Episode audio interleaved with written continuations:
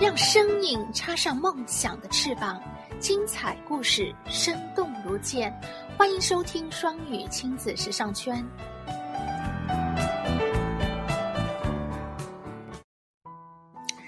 亲爱的小朋友们，我是泽瑞妈妈，我在南京向您问好。欢迎和我一起朗读《希利尔讲世界史》。今天我们来读第八章：八没有钱的富裕之地。你一定在童话故事里读到过这样的地方，那里的树上结着蛋糕和糖果，只要是你想得到的吃的或玩的东西，伸伸手就可以在树上摘到。听起来很神奇吧？很久很久以前，人们真的认为有这样一个地方。你猜他们说的是哪里呢？就是在底格里斯河和幼发拉底河的附近，还记得吧？前面说过这两条名字很奇怪的河流，他们把这个地方叫。伊甸园，我们没法确切知道它在哪里，因为现在没有一个地方像传说中的伊甸园那样奇妙。埃及是尼罗河流域的一块陆地，两河流域分出许多块陆地，分别拥有不同的名字。想象一下，自己坐在飞机上，俯瞰这两条河流，河流之间的那块地方叫做美索不达米亚。这个名字是由希腊单词“河流”和“在什么之间”组成的，意思就是在河流之间。看，底格里斯河上游的那块土地叫亚述；看，两条河流交汇处附近有一块陆地叫巴比伦；看，两条河流汇入地中海的地方叫加勒底；再看，那里是亚拉拉山，据传它是大洪水过后诺亚方舟停靠的地方。这可是一大堆新名字。我认识一个小朋友，他有好多玩具车。他发现自己坐过的汽车都有名字，于是就给自己的玩具车也起了名字。他把它们叫做亚述、美索不达米亚、巴比伦、亚拉拉、加勒底、幼发拉底。巴比伦是个非常富庶的国家，底格里斯河和幼发拉底河给他带来了大量的泥沙。就像尼罗河带给埃及的那样，这些泥沙使土壤变得非常肥沃。我们用来做面包的小麦被称为生命原料，是最有营养的食物了。据说小麦最初就是生长在巴比伦，大枣在那里是和小麦几乎一样重要的食物，而巴比伦也盛产大枣。你可能觉得大枣是和糖果差不多的零食，但在巴比伦，它可是主食呢。两河流域也盛产鱼类，但是捕鱼对巴比伦来说只是休闲娱乐。由此可见，他们的食物有多么丰富。那时候人们都没有钱，只有猪、绵羊、山羊这些家畜。养家畜多的人就是富人。如果有人想要买什么或卖什么，就得拿自己的东西去和别人交换。你可能听说过，在巴比伦有一座很高大的塔，叫巴别塔。相比起来，它更像是一座山。当然，除了巴比塔，他们还建造了一些别的塔。有人说，他们之所以建造这些高大的塔，是为了在发洪水的时候可以爬得高一些。有人则提出了不同的看法。他们说，那些建造高塔的人来自遥远的北方，北方多山，他们总是把祭坛放在山顶上，使其接近天堂。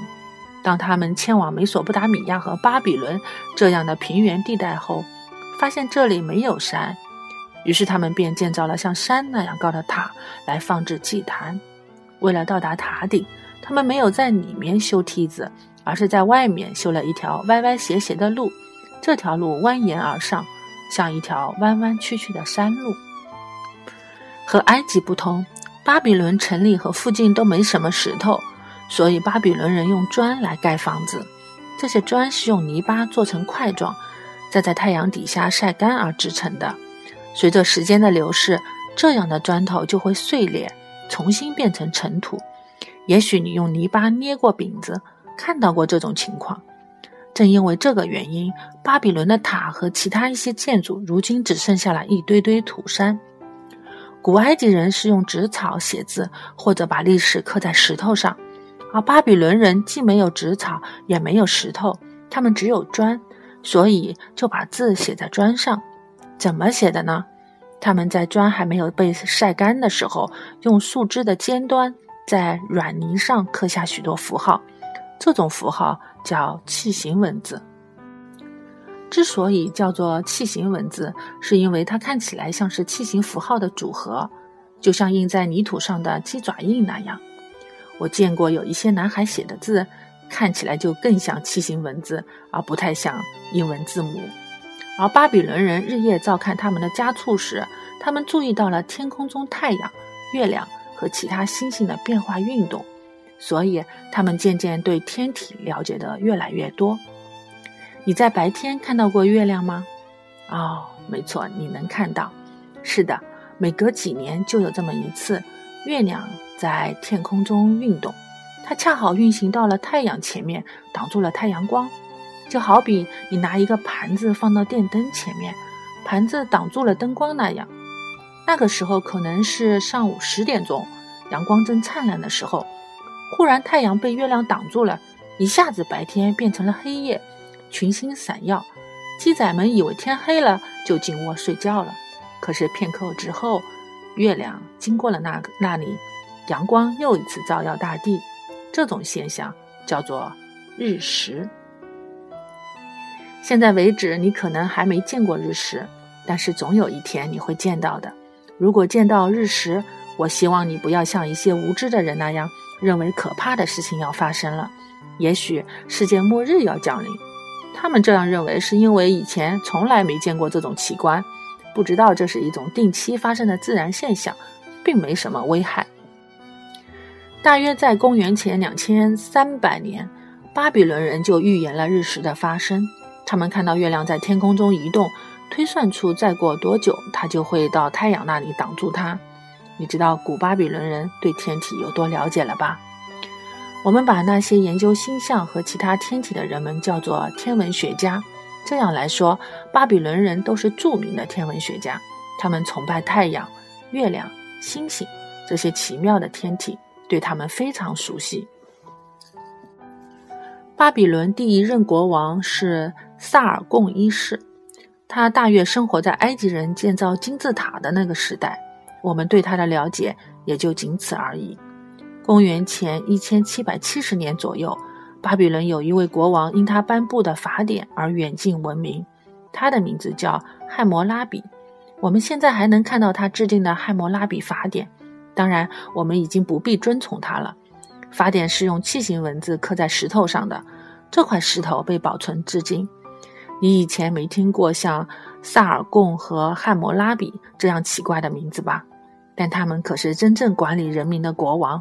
名字虽然奇怪，却是这两位国王的真名哦。